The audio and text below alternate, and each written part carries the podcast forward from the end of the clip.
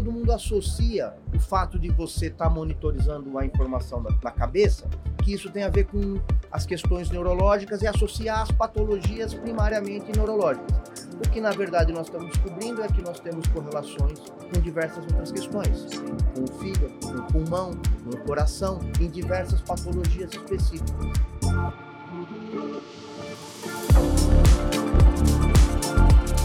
A gente voltou da, da Califórnia, do, do programa da Singularity, com duas informações importantes. Vocês vão impactar um bilhão de pessoas. Vocês tornaram acessível um sinal vital neurológico. Cara, e nós piramos, essa é a verdade. Nossa, cara, o que, que é isso, né? É a única brasileira que fez aceleração na Singularity. Só por isso já vale o papo aqui dentro do Storm.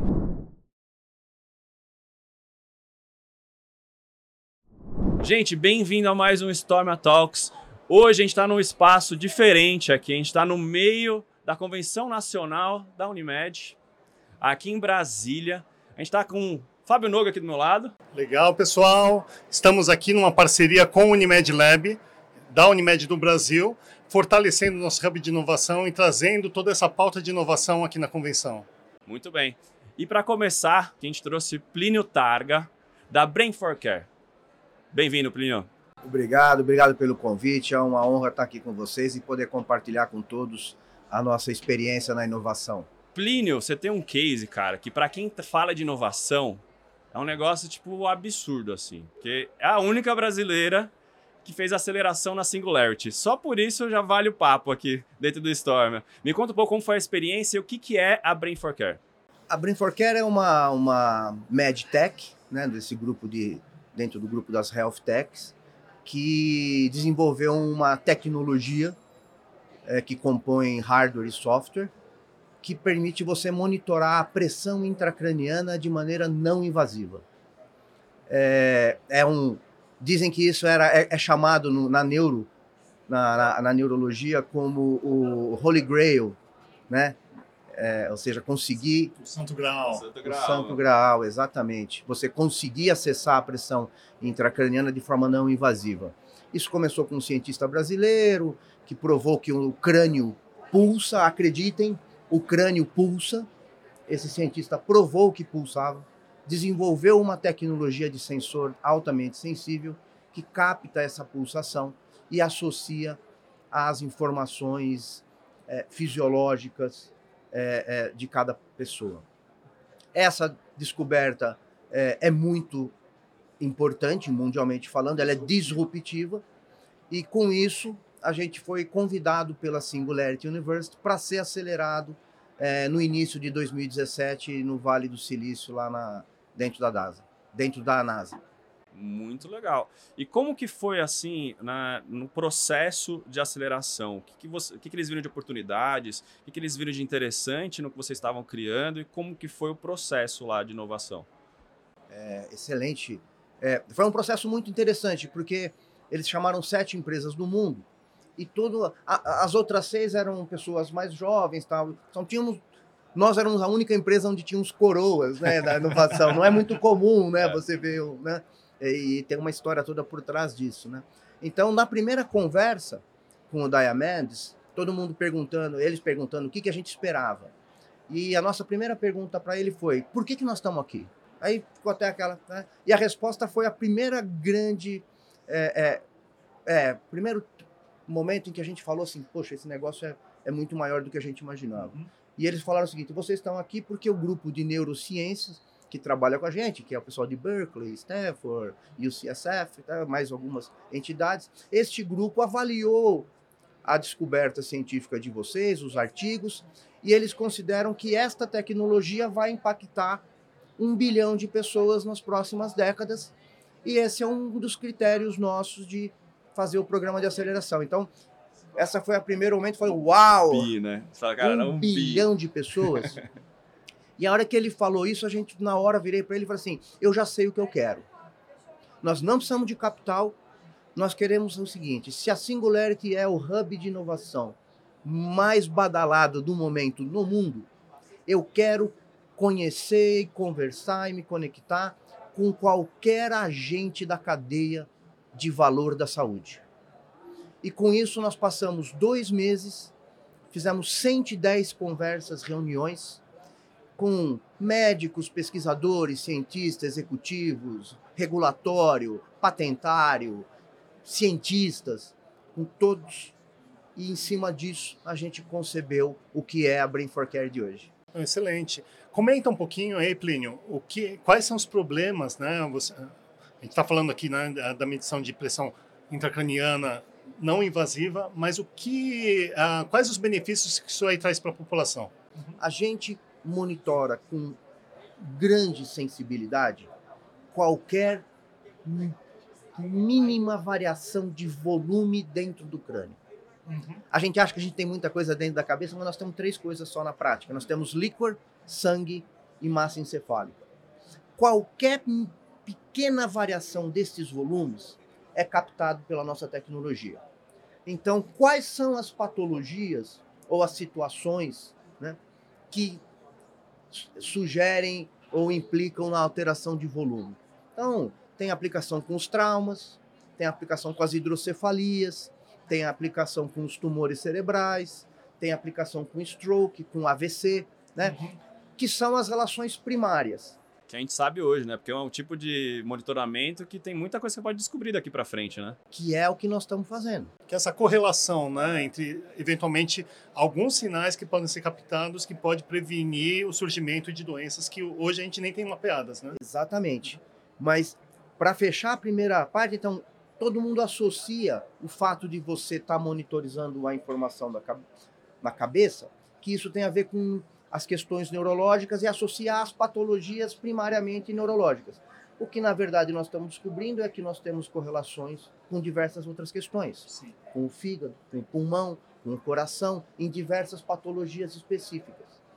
Ou seja, não só as primárias, mas também as secundárias estão associadas a oscilações de volume e pressão intracraniana. E nessas aplicações, nós somos é, um grande avanço do ponto de vista é, da pertinência do cuidado neurológico. E hoje, como vocês entregam esse produto? É, eu compro o produto, eu faço uma assinatura, como que funciona o modelo de negócio? Uma, assim, o que não falta é inovação, né?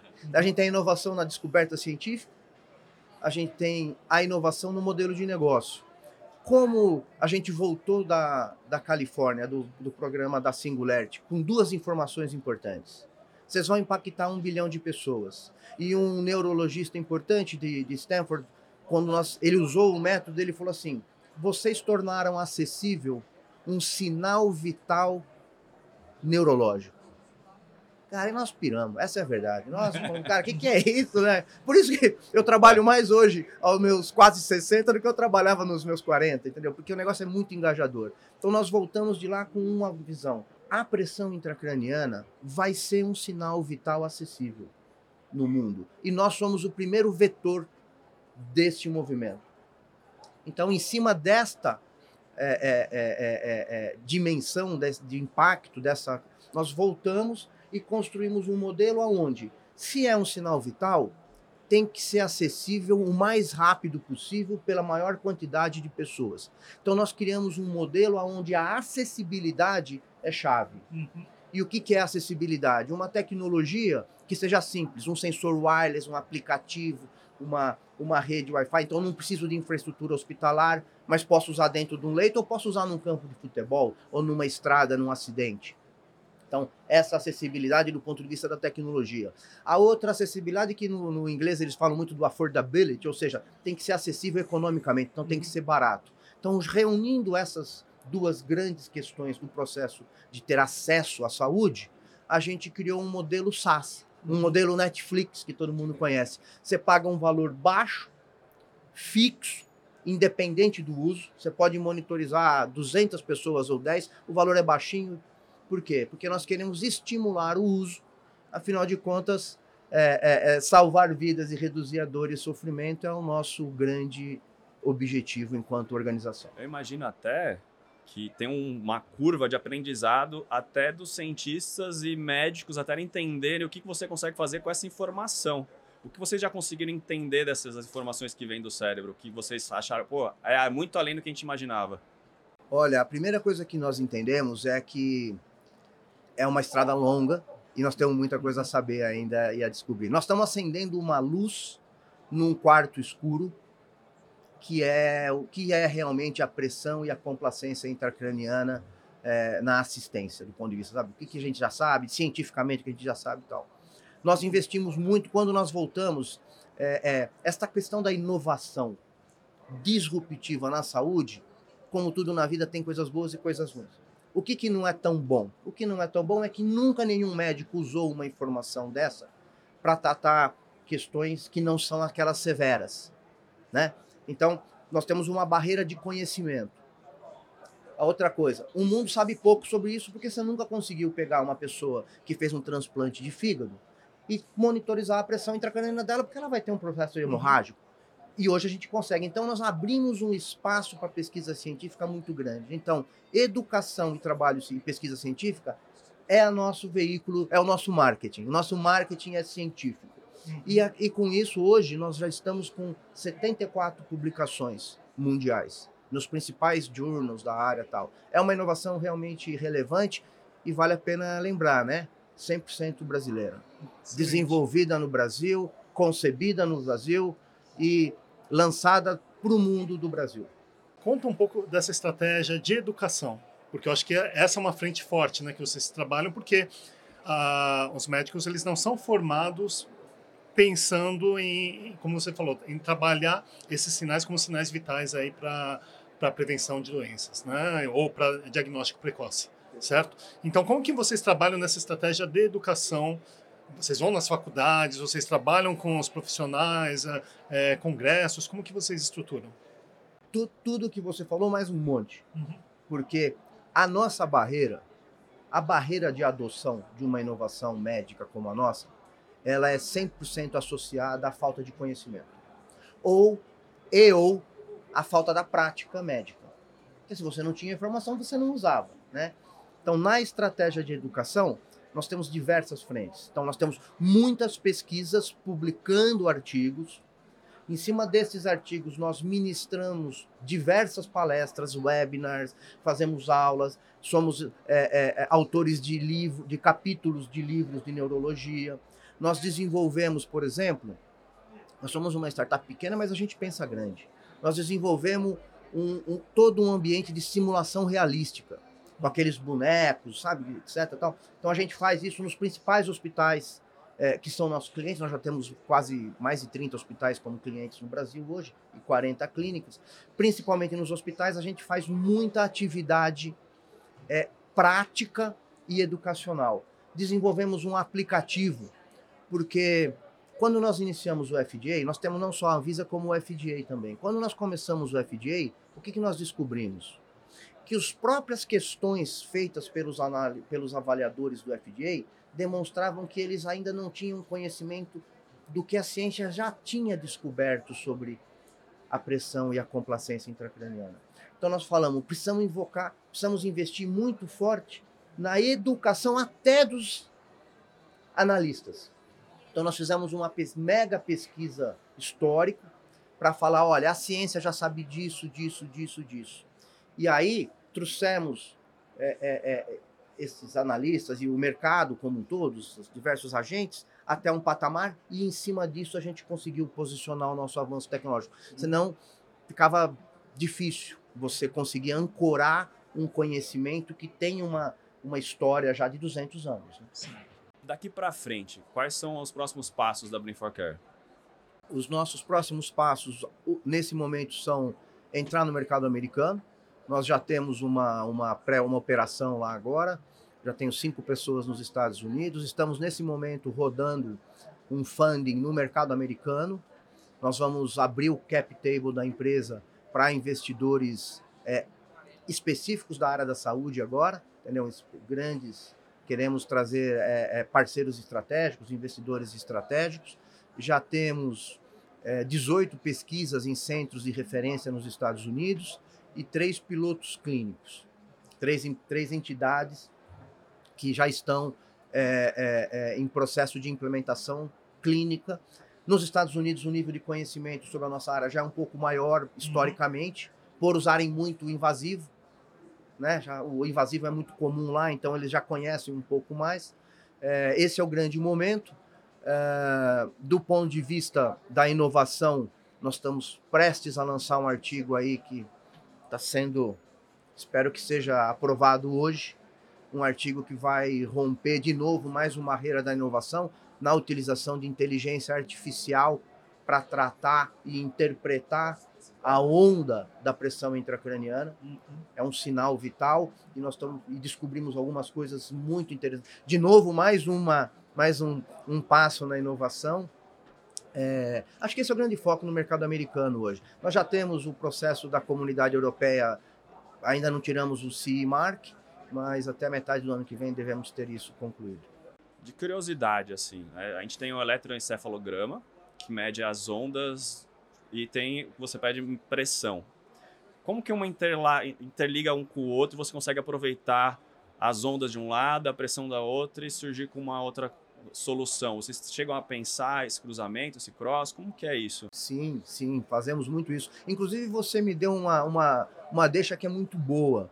Na primeira conversa que nós temos, nós falamos duas coisas, que as pessoas entenderem o que, que a gente faz. A primeira coisa é uma pergunta. Você sabe que o seu crânio pulsa? E vou te falar, ninguém sabe. E foi um cientista, e nós provamos que o crânio pulsa. Essa é a primeira coisa. A segunda é, você sabe que o eletrocardiograma é um pulso elétrico que tem um padrão e que diz como que está a saúde do seu coração.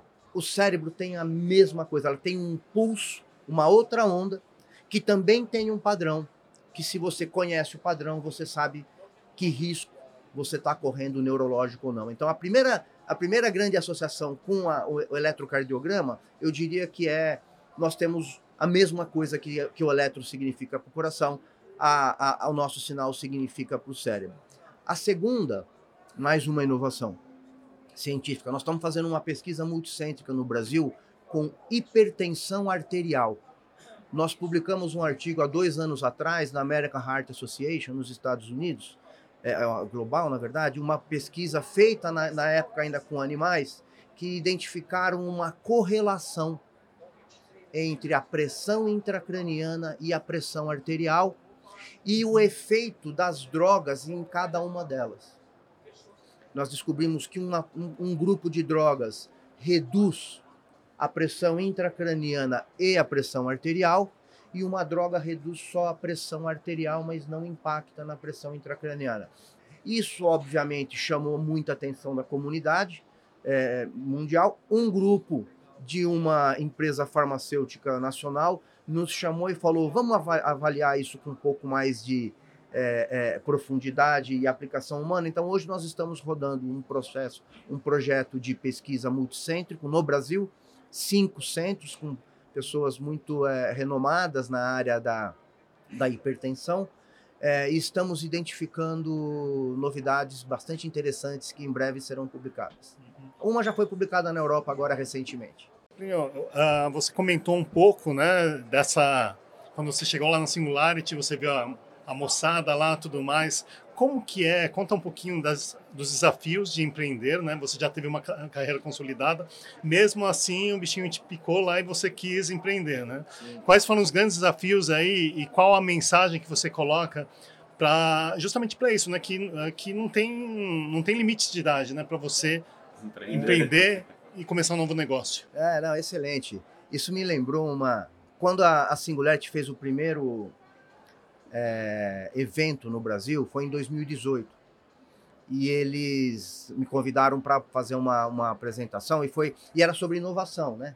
Em saúde, né? E eu comecei a, a apresentação falando uma coisa, colocando três informações, uhum. né? Da onde vem a, a, a inovação?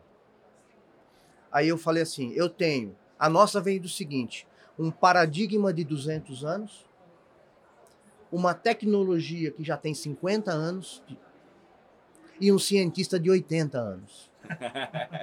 Excelente. Esses três. Muito bom. Ou seja, a inovação ela tem muito mais a ver com o nosso olhar do que com o que está fora da gente. Então, essa talvez seja a primeira grande. Eu acho que até vale ressaltar você não ser da área da saúde também creio que tem um grande, grande impacto em tudo isso. Tem. É, assim, às vezes, eu, eu falei para o meu sócio outro dia, falei assim, ó, vamos aposentar os médicos que existem dentro de nós. Porque o engenheiro vai avançando, a gente vai se empreendedor, vai se empolgando e você começa a estudar e começa a falar, até que chega uma hora que você está quase falando como um médico. Falei assim, chegamos no nosso limite, porque chega, o segundo passo é muito mais profundo, né? Então tem que saber exatamente se posicionar nisso. Com relação aos desafios da sua colocação, eu diria que numa inovação tão disruptiva como a nossa, que é trazer uma informação nova para a tomada de decisão médica, provar que um crânio pulsa, ou seja, tem tanta inovação que eu diria para você que a crença de que isso realmente, eu não tenho dúvida de que a pressão intracraniana vai ser um sinal vital. Já é um sinal vital acessível, nesse momento acessível só por nós. Certamente virão competidores e é muito bom porque a competição é que move a, a, gente para frente, ah. né? Então, eu não tenho dúvida de que nós seremos um, um que a pressão intracraniana vai ser um sinal vital. E também, é, é, é, neste momento, por ser o primeiro, a perseverança talvez seja a coisa mais importante. Então você tem que acreditar muito e tem que perseverar muito, porque existe um certo. É, você fez um curso de medicina e você aprendeu uma coisa. E aí chega alguém agora e fala assim: aquilo que você aprendeu não é muito. Então, é tem um desafio muito grande. E eu acho que para empreendedor, o mais importante é você entender quais são os alicerces em cima dos quais você vai construir a sua proposta de valor. O nosso, num primeiro momento, foi muito focado na ciência. Uhum. Nós falamos, é uma descoberta científica, vamos. E nós conquistamos um nome bastante respeitável na ciência mundial já. Eu tenho artigos em todos os lugares. Os principais KOLs do mundo falam com a gente, interagem com a gente, fazem pesquisas com a gente e tal. Então, isso foi bacana nesse momento. Nesta fase agora, para empreendedor, o mais importante é qual é o resultado prático que ela gera. Não apenas cientificamente, não apenas clinicamente, mas do ponto de vista econômico. Então, nós estamos muito focados num conceito que, para mim, é o, o, a base da reconstrução, talvez, de um sistema de saúde é, é, é, menos conflituoso, que é a pertinência. Ou seja, saber exatamente o que fazer, quando fazer e com que recursos. Esse, para mim, talvez seja o grande desafio de empreender na saúde hoje. Acho que é para a gente encerrar aqui, voltar para lá um pouquinho para o lado das seguradoras, dos planos de saúde e o impacto que isso pode ter. Nogue, o que, que você imagina, né? até para você puxar uma pergunta disso, o que, que você pode ter de sinistralidade mais baixa, o que vocês conseguem aproveitar nisso como um plano de saúde, como uma seguradora? Acho que a, a própria concepção, quando você trabalha né, identificando doenças que eventualmente você não consegue detectar de uma maneira simples, né, de uma forma barata, acessível, né, como foi colocado, de uma forma simples, não invasiva, então que preserva a segurança do paciente também. E mais do que isso, né, você tem a possibilidade também de ter o diagnóstico precoce de doenças. Então, basicamente, saúde, quanto mais cedo você intervém, melhor o resultado. Né? E você pode impedir o desenvolvimento de, de doenças mais muito críticas. piores, mais críticas, né? Então, eu vejo aí um excelente potencial. Acho que é, ele traz uma nova uma nova proposição para a gente, né? Muito inspirador, viu, Plínio? Parabéns aí pelo trabalho. Uhum. Posso, posso aproveitar claro, essa claro. pergunta e pegar Aproveita. uma carona que acho ah. que ela é importante? O fato de você ter hoje uma, um, um atendimento primário, né? Até um atendimento primário, você conseguir fazer o screening, conseguir fazer a triagem na área de neurologia é muito complicado. Sim. É muito complicado. E caro, complexo. E, existe hoje só tomografia e ressonância. Então, hoje, né? tomografia e ressonância que são os, o gold standard do, do atendimento é, na prática, né? O que, que existe de dados hoje? 82% de todos os exames que você faz no atendimento primário, na área de neurologia, uhum. não precisariam ter sido feitos. Uhum. Então você tem um, custo de atender, de, de, selecionar que é muito alto. Desperdício. E, e pouco né? efetivo. E pouco efetivo. Pouco efetivo. A Brain for Care, a nossa tecnologia, ela tem um valor preditivo negativo nessa situação de 98%. Ou se, publicado em artigos já no Neurocritical Care, que é o Entendeu? Ou seja, eu consigo, no pronto atendimento, na emergência, conseguir separar exatamente quem tem, quem não tem nenhum problema de quem tem ou pode ter. Então, essa é uma aplicação extremamente importante relevante e que impacta fortemente ah, os desperdícios. A segunda grande característica da tecnologia da Brain for Care tem a ver com o fato da, de você poder prever que aquela pessoa vai estar sobre um estado de hipertensão intracraniana no futuro, porque a nossa informação, a nossa onda, o nosso EKG, né, ele se transforma, a onda se transforma antes da instalação Uma análise preditiva mesmo. Ela é preditiva do comportamento da hipertensão. Uhum. Então você consegue atuar antes que a hipertensão intracraniana se instale. Então você consegue prever prevendo o, atendi o, o, tratamento, você evita sequelas, em, em, casos críticos, evita até a morte encefálica. Então, temos uma contribuição é, realmente, é, realmente, acreditamos, valiosa para o sistema de saúde, do ponto de vista de ser pertinente e otimizar o, os, a alocação dos recursos. Você comentou até o stroke, infarto, infarto de miocárdio. Existe uma correlação? Existem várias correlações. Uhum. Várias correlações. Se eu fosse um instituto de pesquisa científica, eu já estaria, já teria alcançado o, o meu status de, de, ok, sucesso.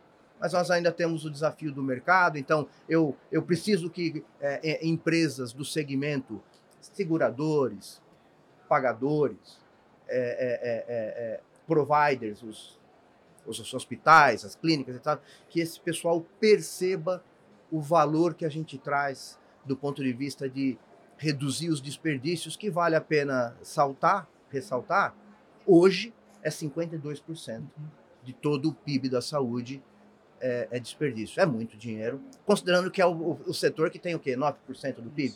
É o conceito de ATS, né, de avaliação tecnológica em saúde. Você vai trazer um, um, uma possibilidade de um, de um exame muito mais Sim. acessível, simples, para que você possa prevenir gastos maiores, que hoje se caracterizam como desperdício.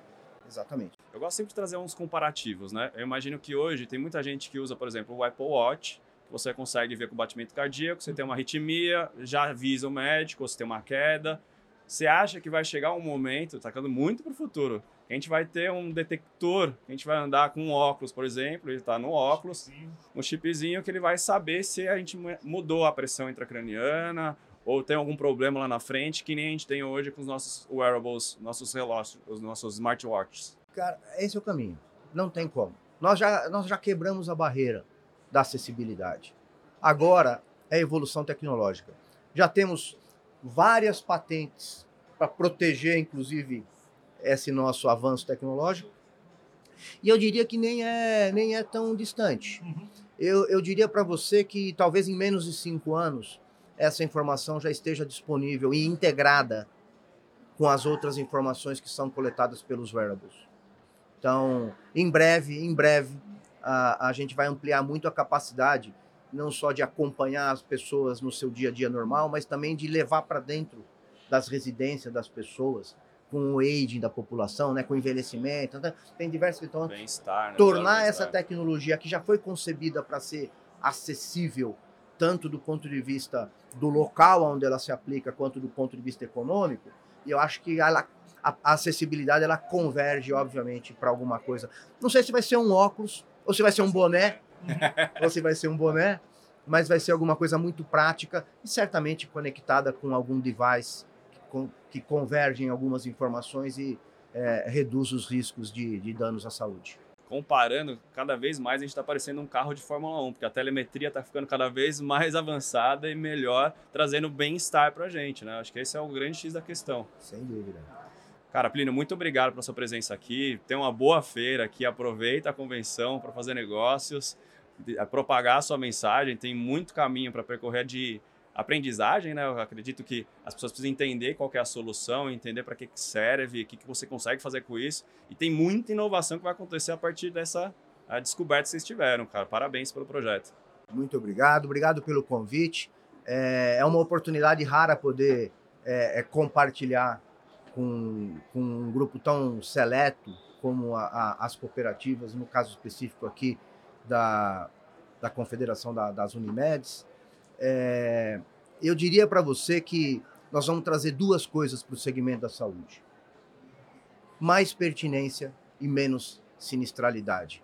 O que significa que nós vamos colocar definitivamente o paciente no centro, entendeu? E otimizar os custos para garantir a saúde. Então, obrigado pela oportunidade de poder compartilhar isso com todos. Show de bola. Considerações, Nog? Não, só agradecer. Eu acho que foi inspirador até a mensagem que o Plínio trouxe sobre empreendedorismo, um, um propósito que é massivo, um, um, propósito que é transformador e, e ele abraçou essa causa, né? é muito legal ver é, esse impacto que pode atingir bilhões de pessoas, como foi colocado pela Singularity. Parabéns mesmo, viu? Você sabe que você me lembrou uma coisa que os investidores, quando eu fui conversar com eles, eles falaram, eles me olharam um pouco assim, mas eu falei o seguinte: se há um sinal vital e evita a dor e o sofrimento, só tem uma estratégia: o mais rápido para a maior quantidade de pessoas. E essa é o, é, é o, é nosso. Drive, né? Esse é o drive. Esse é o drive. Esse é o drive. Ótimo. Plínio, parabéns. Muito obrigado. Gente, gostou desse Storm Talks? Quer saber mais sobre o Brain for Care? Vou deixar o link aqui para vocês entenderem o que, que é. Gostou desse episódio? Deixa seu like, deixa seu comentário e até a próxima.